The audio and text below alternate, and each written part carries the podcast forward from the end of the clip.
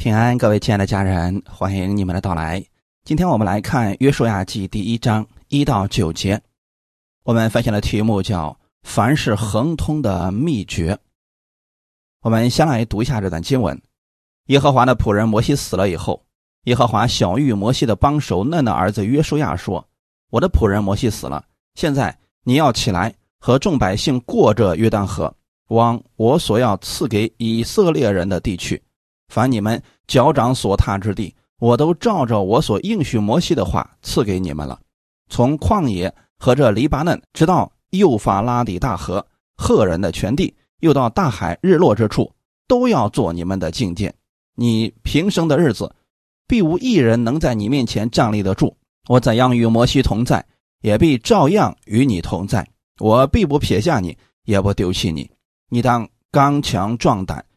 因为你必是这百姓承受那地为业，就是我向他们列祖起誓应许赐给他们的地。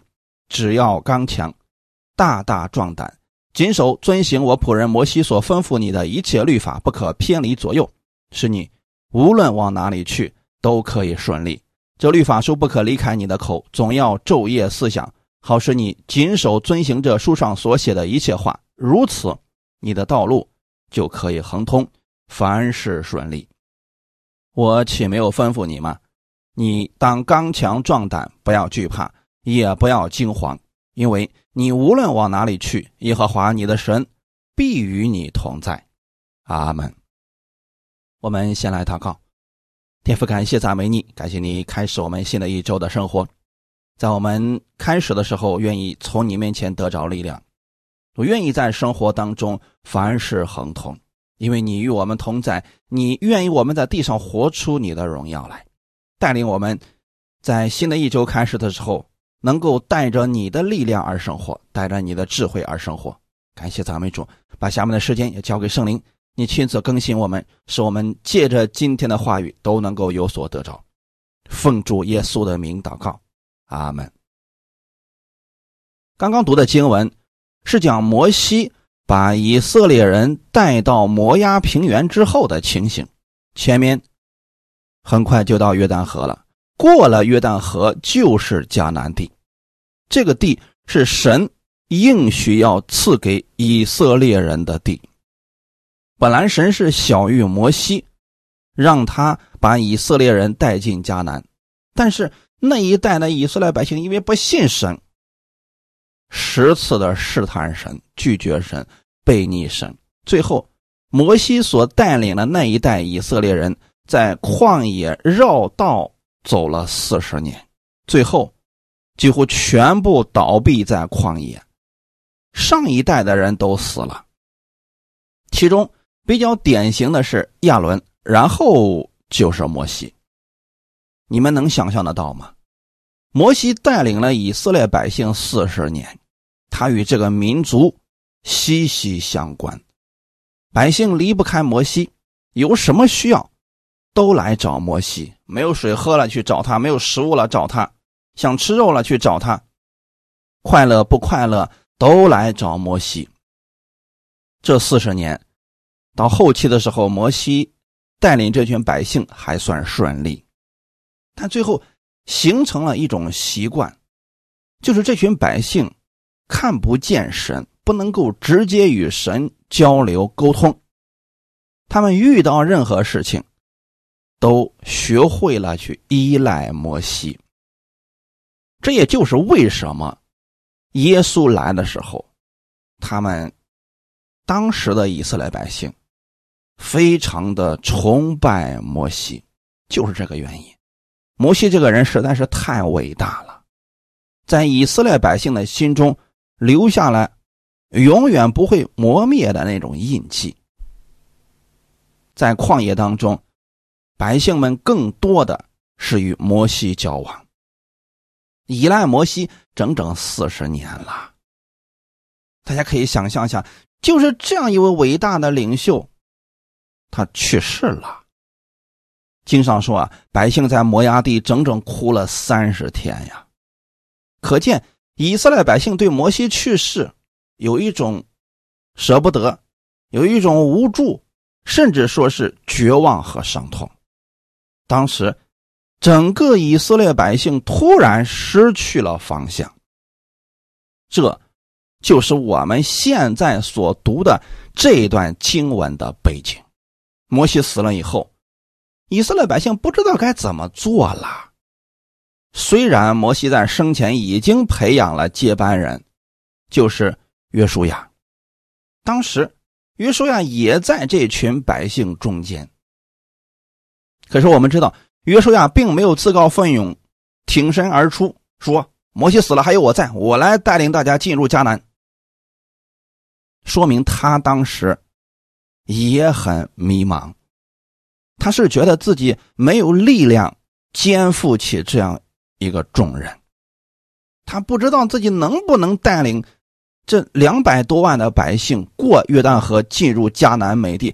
至于说前面会遇到什么样的事情，他并不知道，所以他心里边是惧怕的。摩西在生前曾经派十二个探子去迦南地溜达了一圈，约书亚是其中之一。当时回来以后，有十个探子都是报恶信的，仅有两个报告好消息，那就是约书亚和加勒。可就因为他俩报好消息，差点被以色列百姓给打死了。前面的这些事情，其实在约书亚的心里边还留有阴影啊，所以他的内心实际上是非常复杂的。对于这样一个。没有把握的未来，他心里边惶恐不安呀。就在这个时候，神亲自对约书亚说话了。约书亚记第一章一到二节，耶和华小玉摩西的帮手嫩的儿子约书亚说：“我的仆人摩西死了，现在你要起来，和众百姓过这约旦河，往我所要赐给以色列人的地区。”神就跟他讲话了。约书亚这个名字的意思是耶和华是拯救者。此时的约书亚深知这群百姓不好带，心里把握并不是很大，所以神给他话语的时候不是很复杂。我们都有这样的应许啊。神先是告诉他们活泼的盼望。现在你要起来，和众百姓过着约旦河，往我所要赐给以色列人的地区。凡你们脚掌所踏之地，我都照着所应许摩西的话赐给你们了。这是一句盼望的话语，因为这个事情目前还没有成就，并且神已经把这个地界就像是模型一样告诉了约书亚，从旷野。和这黎巴嫩，直到幼发拉底大河，赫人的全地，又到大海日落之处，都要做你们的境界。等于说，神给约书亚画了一幅美好的蓝图，就说你只管去吧。我已经把这块地赐给你们了。那怎么样才能有力量让约书亚去做这个事情呢？神紧接着给了他应许：“我怎样与摩西同在，也必照样与你同在。我必不撇下你，也不丢弃你。”后面这一段也是给我们的。神怎么样与摩西同在，怎么样与约书亚同在，今天也必照样与你同在。神说他不会撇下约书亚。今天也不会撇下你。神说他不会丢弃约书亚，也不会丢弃你。这里边可没有条件啊，神并没有说等你行为好的时候我就与你同在，我就不撇下你，也不丢弃你。没有条件的，就是你若相信这位神，神就与你同在，不会撇下你。也不会丢弃你。约书亚是听到了神给他这个应许之后，心里边有了活泼的盼望。神已经把话给说出来了，说你只管去吧，我必与你同在。这些年以来，你看到我怎么样帮助摩西，我也怎么样会帮助你。那现在这个担子落到了约书亚的头上，很重啊，一不小心就会把他压趴下的。带领百姓的重任实在是不好走啊。所以第七节到八节也是神给约书亚的话语：只要刚强、大大壮胆，谨守遵行我仆人摩西吩咐你的一切律法，不可偏离左右，使你无论往哪里去都可以顺利。这律法书不可离开你的口，总要昼夜思想，好使你谨守遵行这书上所写的一切话。如此，你的道路就可以亨通，凡事顺利。这就是约书亚一生凡事亨通的秘诀。我们分享第一点：神与约书亚同在。如果单靠约书亚自己的能力，根本无法带领这群百姓的。我们看过出埃及记就可以知道，这群百姓。他并不是一群十分顺服听话的百姓，很多人都有自己的想法。一旦他们的带领者让他们不满意，这群百姓就特别愿意拿起石头打死他的领袖啊。约书亚跟随摩西的时候就领教过了，百姓不好带，队伍太大了，服侍主。带领教会，不是说光有智慧就可以做到的。为什么呢？因为他跟带领公司不一样。你自己开建立的一间公司，你会有招聘的标准，你会给他们发工资，这双方都有一个约束。他来了，他必须得听你的。可是教会不是这样的呀。首先没有利益关系，其次呢。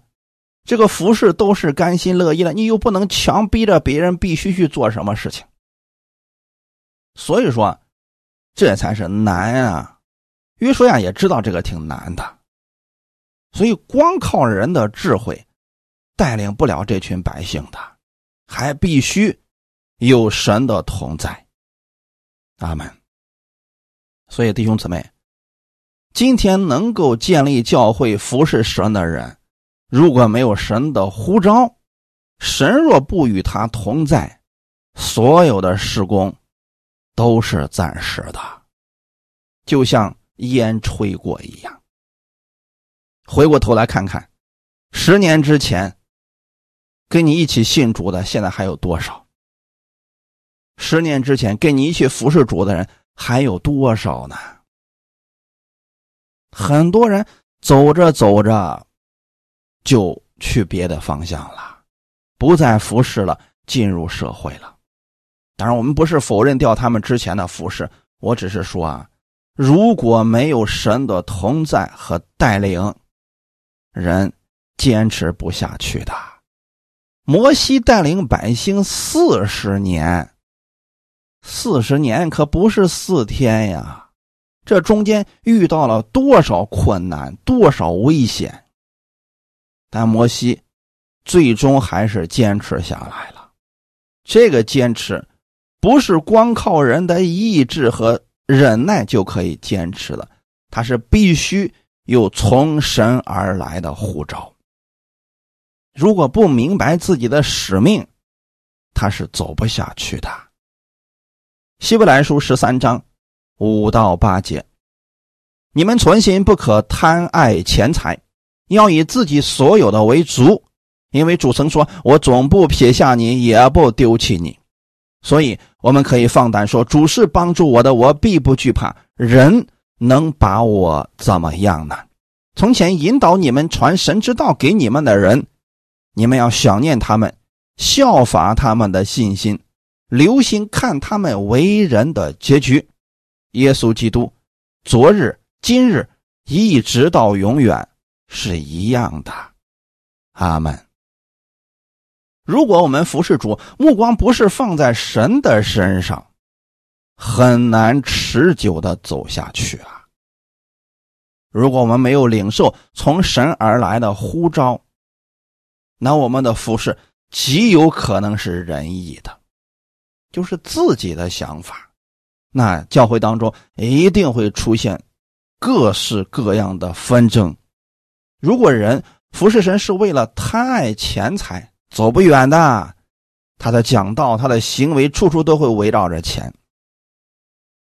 可是啊，服侍的人如果目标不是在神的身上，这是十分危险的。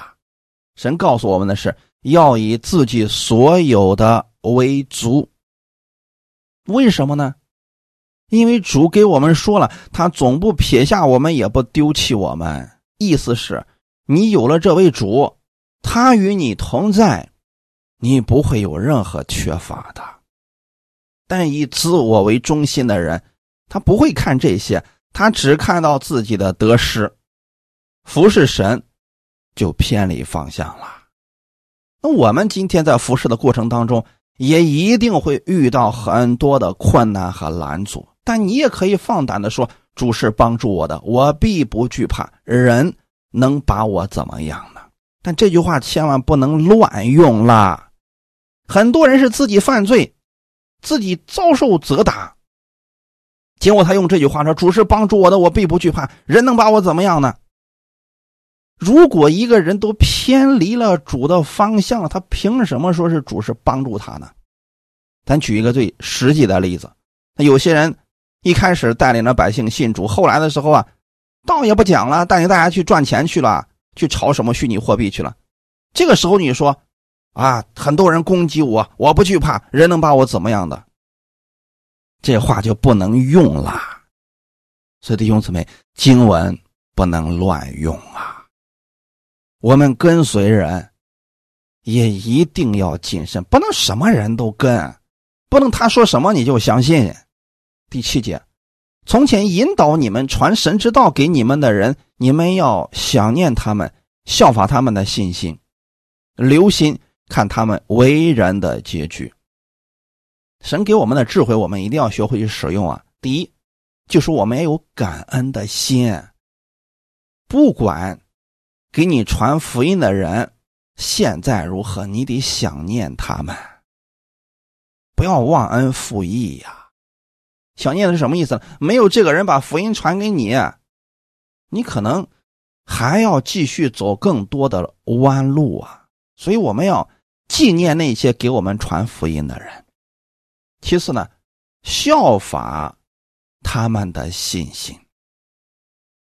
也就是说啊，给你传福音的人，或许他有很多的问题，很多的不足，但你要效法的是他们的信心。相信神的部分，你比如说，其他的人可能说，这个脾气很不好，但这个人呢，乐意传福音，很有热心，很有爱心。我们要效法的是他的爱心，阿门。所以说，要效法他们信心的部分。你就拿摩西来说，摩西有没有弱点呢？当然也有了。但他的有没有信心呢？当然有了。他对神是十分有信心的。不管遇到多大的难事，他能够来到神面前向神祷告啊。还有一点，要留心看他们为人的结局啊。这是什么意思呢？你不要把你的目光呀放在人的身上，你要看这个人他是不是有神的使命，留心看他的结局，不能只看当下这个人说什么。要明白他为什么做这些事情，他为什么要说这些话，这是很重要的。有人说了：“哎呀，你说过去谁谁爱传道人呢？后来怎么就流落社会了？啊，什么也不干了？现在呢，这是连神都不信的。”要留心看他们的结局。我们不是评判这个人到底是得救还是不得救，只是说他今天能走到这份路上，一定是他前面。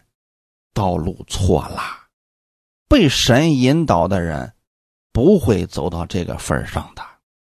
如果一开始很多人的服侍就是贪恋世界、贪恋金财，贪恋这个权利，那他真的走不了几年，他就像流星一样啊，转瞬即逝啊。那再看看我们的主耶稣基督，他是昨日、今日，一直到永远是一样的。那为什么人总是变呢？变是为了更好，或者说为了自己得着更多。为什么基督不变呢？他已经是最好的了，所以不需要再改变了。阿门。我们服侍主，如果目光不是全部放在主身上，很难持续走下去的。因为啊，在服侍的过程当中，百姓不一定理解你，甚至会埋怨你、攻击你呀。当年摩西就遇到了这些事情啊。约书亚带领百姓进入迦南之后，面临的问题和挑战比摩西大多了，遇到的征战也比摩西更多啊。这些在约书亚记里面都有详细的记载，咱就举一个其中的例子来说吧，在约书亚记十二章就记载了，约书亚战胜的王就三十一个之多呀。什么意思呀？不要觉得说，哎呀，迦南地就在前面，过了这个河就到了，剩下的我们就躺在地上享受从神而来的祝福吧。神已经带领我们进入应许之地了，我们什么都不用干了。不是这样的，他们进入了迦南地，就遇到了许多强敌呀，不断的跟敌人征战，最后才得着了产业呀。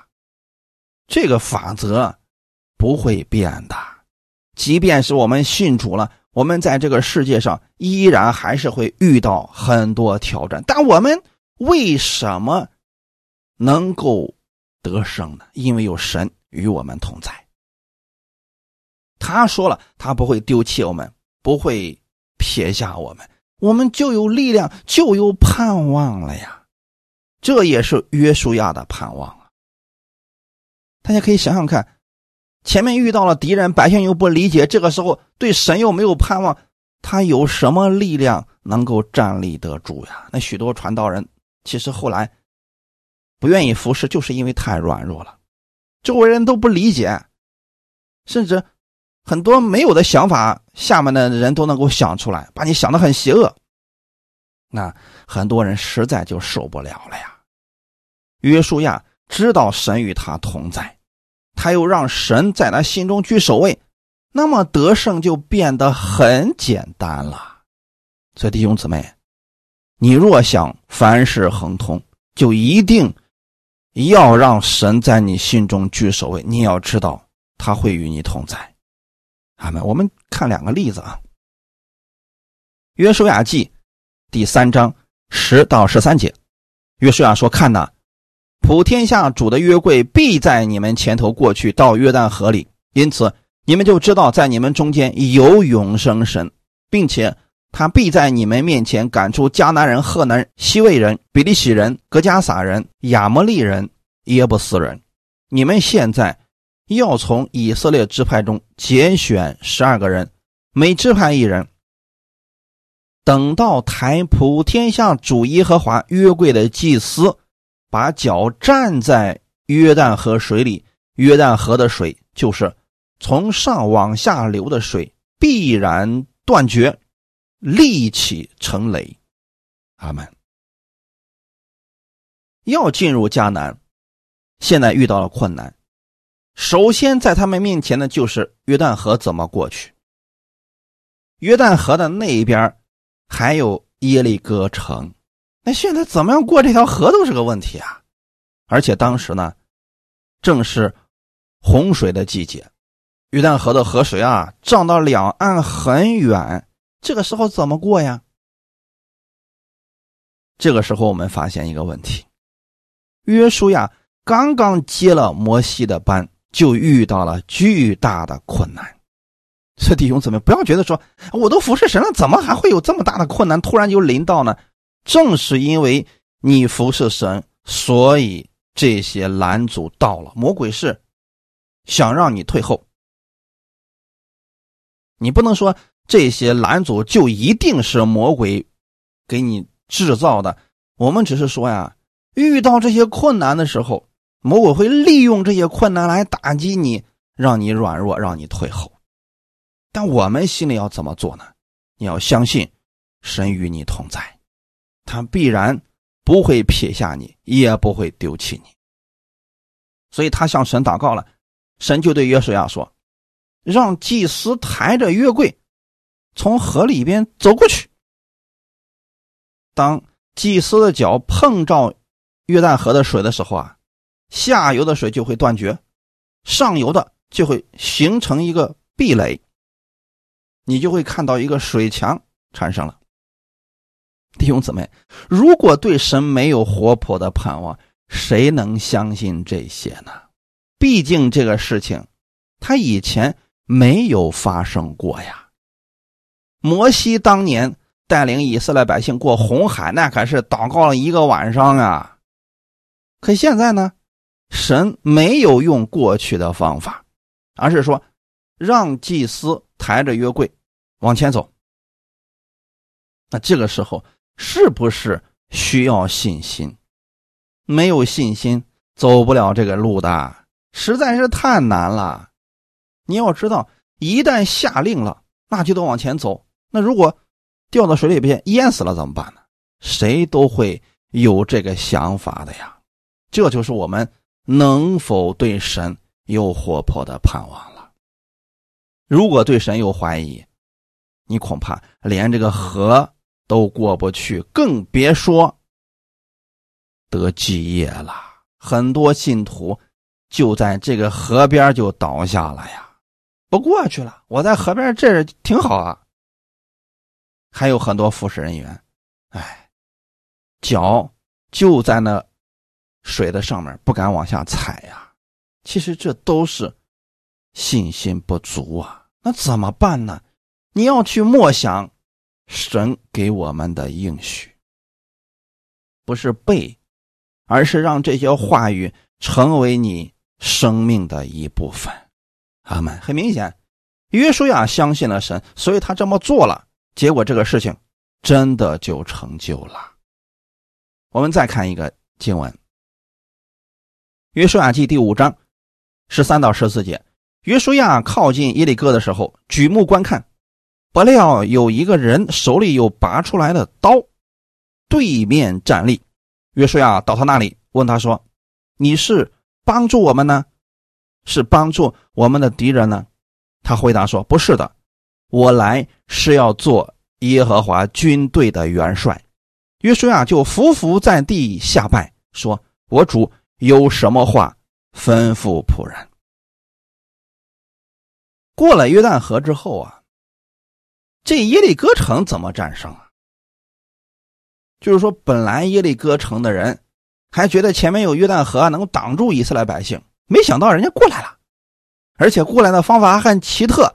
这个时候，大家可以想想看，耶利哥城里人的这些阴影面积该有多大呀？可是呢，现在约书亚也很难战胜这个耶利哥城，因为人家关着城门，那不出来应战了。我就跟你打拉锯战、持久战，我跟你耗，反正你们在那个地方没有吃的、没有喝的，我们在城里边，我们怎么能耗得起？所以约书亚遇到的这些难题是一个比一个大呀。那这时候怎么办呢？百姓们肯定是等不及了呀。所以这个时候约书亚应该又一次向神去祷告了。所以凡事亨通的秘诀，它并不复杂。你知道神与你同在，那你要做什么呢？凡事祷告，阿门。很多人是把祷告变成了一种功课呀，其实不是的。当我们知道神与我们同在，我们乐意向他求助啊。遇到任何事情，我们相信他，所以向他来诉说我们当下所遇到的事情，不管是好的、坏的、快乐的、不考不快乐的，都可以说的。约书亚遇到这个问题的时候啊，他靠近耶利哥的时候，举目观看，这时候看见一个人过来了，手里边还有拔出来的刀啊，在他对面站着。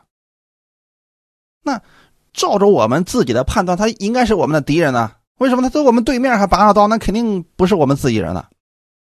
但是约书亚应该是祷告之后看了这个事情，所以他就问：“你是帮助我们呢，是帮助我们的敌人呢？”很明显，这个人出现的非常的不一般，因为啊，耶利哥城门关着呢，这个人从哪儿来呢？所以约书亚里边的生命其实很敏锐的。那很多弟兄姊妹说啊，我也祷告了，但是神到底给我带领的是什么旨意？我不知道啊。我祷告这个事儿也没有给我改变呢。其实啊，当你为一件事情祷告之后，你要留心去观察你周围人和物的改变。你比如说，你特别希望在一件事情上有人能帮助你，你祷告说：“主啊，你帮助我，让我能够把这个问题给解决了。”到第二天的时候啊，一个不经常联系的人突然来你家来拜访你了。那这个时候你要留心去听听这个人对你说什么，或许啊，那个人就是神。掺过来帮助你的那很多人就说了不，我拒绝接受从人而来的一切帮助啊！我呢，只信神对我的帮助。他不知道的是，神帮助我们的方法有很多种，其中就包括使用万事万物为我们效力呀。有时候可能是天体，有时候可能是周围的一件什么事情，对不对？总之呢，你要相信啊，神他是乐意帮助我们的，阿门。所以这个人出现的时候啊，约书亚就说了：“你到底是属于哪个部分的？”那个人回答说：“不是的，你问的不正确。我要告诉你，我来是要做耶和华军队的元帅。”哇，这人了不得呀！一来。直接要当你们的元帅，你知道什么是元帅吗，弟兄姊妹？元帅的意思就是最高的带领者，那就意味着约书亚要把主权交出去啊！你能不能相信这个人呢？我相信约书亚肯定在神面前祷告了。然后紧接着遇到了这个人，所以他才伏伏下拜的。不可能说了啊，我去看一下这个城周围有什么什么动静没有？一去判了一个人，然后跟人家下跪，把兵权啊什么都交给别人，不可能是这个样子。我们做事一定要有从神而来的智慧，不能什么人的话都信。你首先得向神祷告啊，主啊，你带领我今天前面的道路，我不知道怎么样解决这个困难。但你让我遇见好机会，让我能够想到这个解决的方法等等，你都可以祷告。那剩下的你就交给神吧，阿门。所以约书亚看到这个人之后，就夫妇下拜说：“我主有什么话吩咐仆人？”弟兄姊妹，此时此刻，如果神在约书亚的心里面不是居首位，他有私心的话，谁会把权力交出去啊？你知道有多少教会的牧者？说我宁可死，我也不能把这个教会的这个权柄交给下面的人，我不放心呐，我死不瞑目啊，等等。明明他都已经八十多的，说话都不清楚了，这还不愿意下讲台呢？什么意思呢？有私心吗？他不知道自己是在服侍神呐，这教会不是他的，这羊群也不是他的，那是神的。我们都是管理者，如同管家一样。阿门。我们不是羊群的主人，我们是他的带领者呀。阿门。所以弟兄姊妹一定要有正确的对真理的认知呀。能给你带来遮盖的唯有耶稣基督呀。阿门。人自己都有问题，拿什么去遮盖你？所以不要去相信一些不符合圣经的东西啊。阿门。那有些人说啊，你离开我们这个团队，你就不蒙福啦，你就不在这个什么圣灵的水中啦啊！这些千万不要相信啊！这些说话的人都是有私心的，他是为了牢笼一些信徒而已啊！你听别人这么说，不如直接离开好了。阿门。我们需要的是像约书亚一样这样的带领者，而不是你需要另外一位神。阿门。所以弟兄姊妹，你要知道，今天神也是与你同在的，所以遇到任何事情可以向神祷告的。如果你觉得自己一个人力量比较小，你可以让其他人跟你一起祷告，这都是可以的。祷告之后，看看神如何带领你前面的道路，让你的心中啊，神的话语去守卫，没有解决不了的问题。阿门。我们分享第二点，昼夜思想神的话语。当人知道神与自己同在之时，就有了勇气可以做事情了。那人在很多事情上不确定，所以就害怕。这时候神说：“我与你同在呢，圣灵在你里面住着呢。”哎，人有了勇气了。但是只有这些还是不够的。虽然有勇气可以使人不惧怕困难，但若总是经历失败，就是没有智慧啊。有勇气，有勇无谋，这可是麻烦事儿啊。碰了一次壁又一次壁，失败一次又一次。你知道，你可以有这样的信心，但如果跟随你的人呢，他们就不一定有这样的信心了呀。所以跟随的人就会怀疑，神到底有没有与自己同在呀？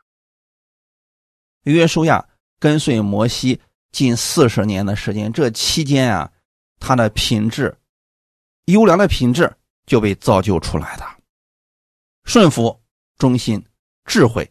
都在增长啊！在一次与亚玛力人征战的时候啊，就可以看出来，约书亚是个非常勇猛、非凡、坚定的勇士啊。出埃及记十七章九到十节，摩西对约书亚说：“你为我们选出人来，出去和亚玛力人征战。明天我手里要拿着神的杖，站在山顶上。”于是，约书亚照着摩西对他所说的话行，和亚玛利人征战。摩西、亚伦与霍尔都上了山顶。弟兄姊妹，遇到这样的事情，这说明了什么呀？这个敌人不好打呀，很顽强啊。嗯，胜的几率不是很大，所以这个时候摩西才对约书亚说：“你为我们选出人来，出去和亚玛利人征战。”那如果说轻松就能得胜的话，不用这么费劲了。摩西怎么说的呢？你去征战，明天我拿着神的杖站在山顶为你祷告。那如果约书亚没有顺服的心，他里边如果不是经常默想神的话语，他就会对摩西说：“摩西，你咋不上去征战？我去给你祷告呗。”弟兄姊妹，这就说明啊，哎，这个人不适合做童工啊。可是呢，约书亚的品质真的很好啊，人家没有说什么，就照着摩西对他所说的话去和亚玛力人征战呀。这场战争打得十分的艰苦啊！为什么呢？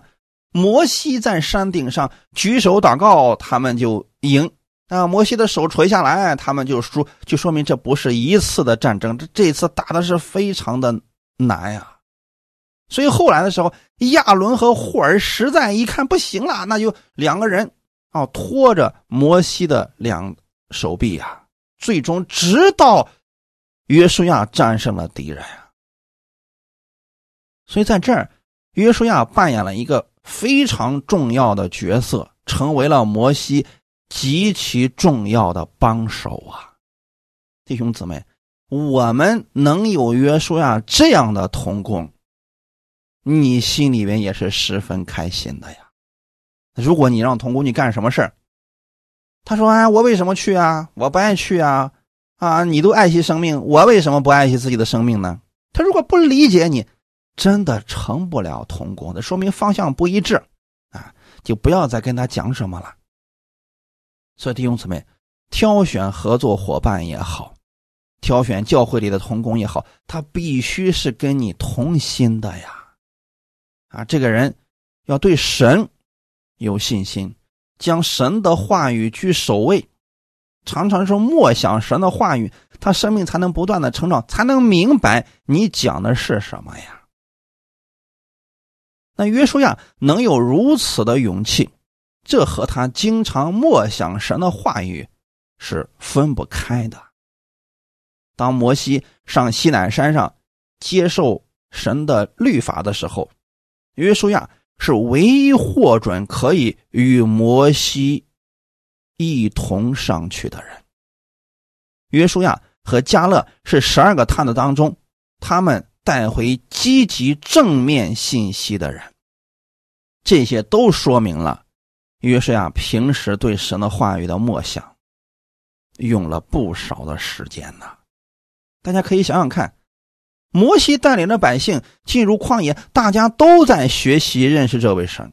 那为什么四十年以后差距会如此之大呢？有些人倒闭在了旷野，有些人进入了迦南，有些人成为了领袖。这其中的差别，就是有没有去经常默想神的话语。很明显，约书亚在这一块做的很好，所以神小于约书亚的时候，不是跟他说了一些新的话语，就是跟他重复了。他过去所做的事情，阿门。我们看一段经文，《出埃及记》三十三章十一节：耶和华与摩西面对面说话，好像人与朋友说话一般。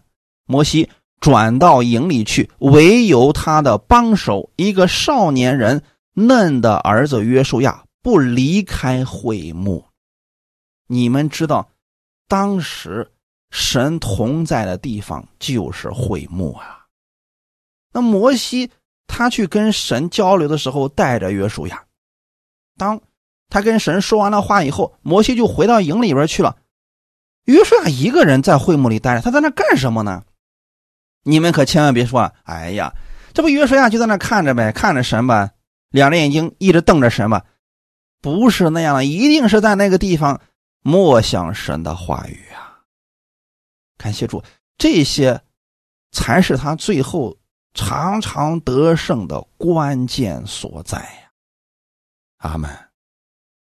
你们总是说了，哎呀，为什么这约书亚一生征战就没有什么败绩呢？那他前面那么多年一直在跟在后摩西的后面服侍，难道那些？都白费了吗？不是的，这造就了他后期能够百战百胜啊！所以弟兄姊妹，莫想神的话语十分的关键呀。这律法书不可离开你的口，总要昼夜思想，好使你谨守遵行这书上所写的一切话。如此，你的道路就可以亨通，凡事顺利。我们都希望我们的道路是亨通的，凡事顺利的。我们要强调一下，道路亨通、凡事顺利，不代表不会遇到困难和挫折。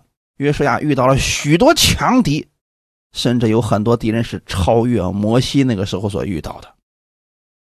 可为什么神说你凡事亨通、凡事顺利呢？因为神总会给他智慧，给他能力，胜过这些问题。所以说，神的百姓。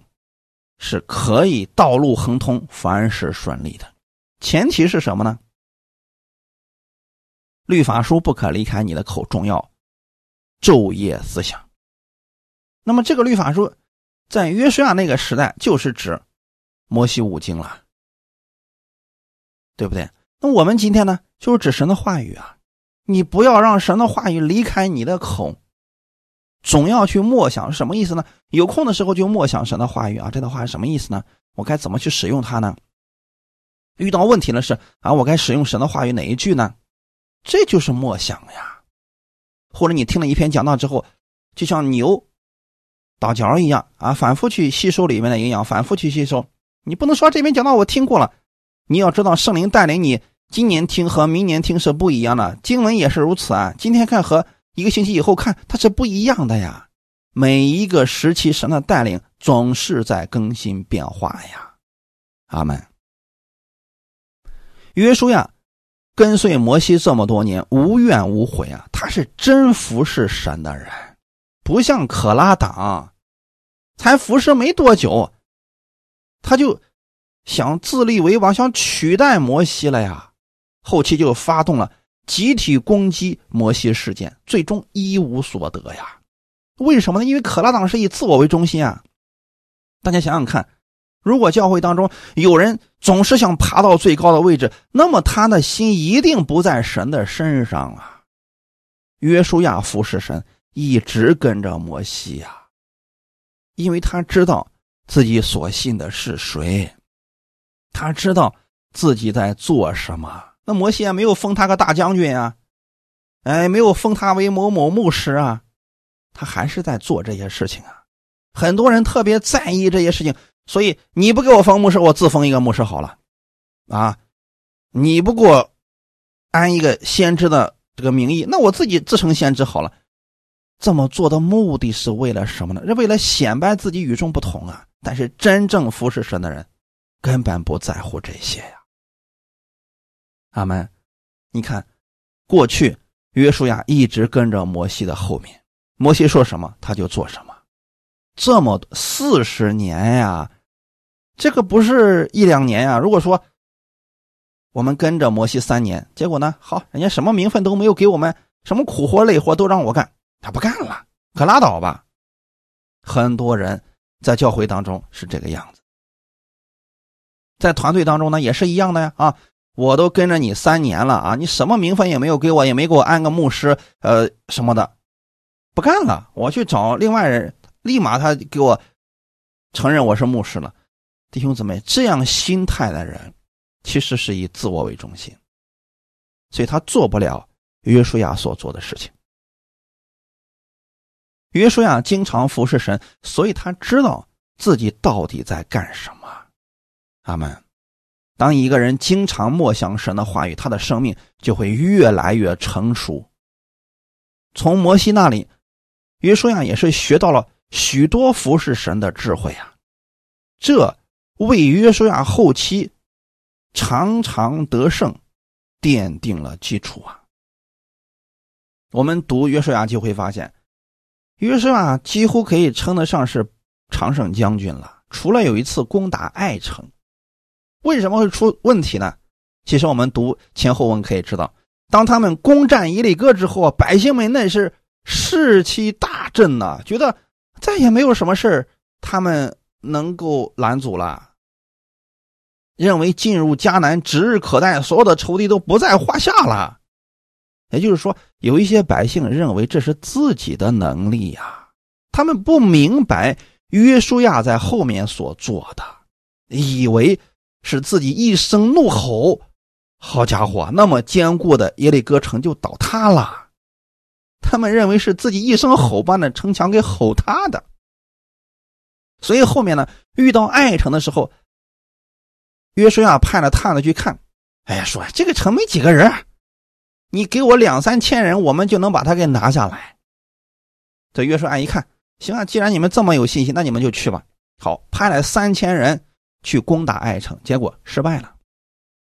这三千人被那小城的人是打的是丢盔卸甲呀！哎，所以当时啊，那百姓回来之后是嚎啕大哭啊，那这那非常的伤心啊。那后来的时候，约书亚又向神祷告说：“到底发生了什么事情呢？这个城本来应该是很轻松就能攻占下来了，为什么我们就失败了呢？”这里出现了一个问题是什么呢？就是攻打爱城之前，约书亚没有祷告。所以在约书亚记当中啊，记载了他失败的就这一次。这是战胜伊利哥之后，紧接着就失败了。当然了，我们要知道，约书亚吸取了教训之后，这样的事情就再也没有发生过了。什么意思呢？也就是说，可能当时的约书亚也觉得，哎呀，你们说了吗？三千个人就可以拿下的小城，那可能也就不用祷告了，直接去吧。大家是不是？也会有约书亚这样的心态呢。神让我们昼夜思想他的话语，照着神话语去行，如此可以百事顺利的。那的意思是，不论我们遇到多大的事、多小的事，我们要养成向神祷告的习惯。很多时候啊，我们觉得这个事儿太小，我们自己的力量就完全可以做到，所以去做了，往往失败就出现了。那这一次的事件。是给我们一个借鉴呀。后来，约书亚向神祷告说：“到底发生了什么事情呢？神就告诉约书亚说：“因为在耶利哥城啊，有人拿了不该拿的东西，所以后来约书亚在百姓当中清理了这些人。他们再去攻打爱城的时候，你发现这次他们就祷告了。那神就告诉他啊，你应该怎么样做，怎么样做，最后战胜了这群敌人，很有意思吧？所以约书亚他。”虽然过去跟着摩西一直在做，但是他现在等于说是独自一个人去完成神的大使命。他终于学会了，无论在什么事情上，都要向神祷告。所以后来他战胜那么多的敌人，一定跟他默想神的话语、谨守遵行神的话语是有直接的关系的，弟兄姊妹。这个步骤实在是太重要了，切记不可以省略，要把更多的时间用来去默想神的话语，遵行神的话语。很多弟兄姊妹就觉得说：“哎呀，今天我是神的爱子，我也听一些牧师讲了，我们今天都在新约之家，在恩典之家，我们什么都不需要去做了，我们就只管着神赐下祝福吧。”你跟他等。不会有好的结果出现的，因为神的话语是让我们去实践的。生活当中遇到了问题，才是我们使用神话语的时候啊！遇到困难、拦阻问题的时候，我们就可以去使用过去我们所听的道、所读的经去胜过他。约书亚就是这样一次一次的战胜了他前面的拦阻啊！感谢主。这次他凡事亨通的秘诀，就是昼夜思想神的话语。阿门。诗篇第一篇一到三节：不从恶人的计谋，不占罪人的道路，不做亵慢人的座位，唯喜爱耶和华的律法，昼夜思想，这人变为有福。他要像一棵树栽在溪水旁，按时候结果子，叶子也不枯干。凡他所做的。尽都顺利，阿门。这段经文告诉了我们，有福的人他会去做什么事情。就像我们今天，我们很多人总是宣告我们是神的爱子，那神的爱子会去做什么事情呢？你既然承认你是有福的人，那你会去做什么事情呢？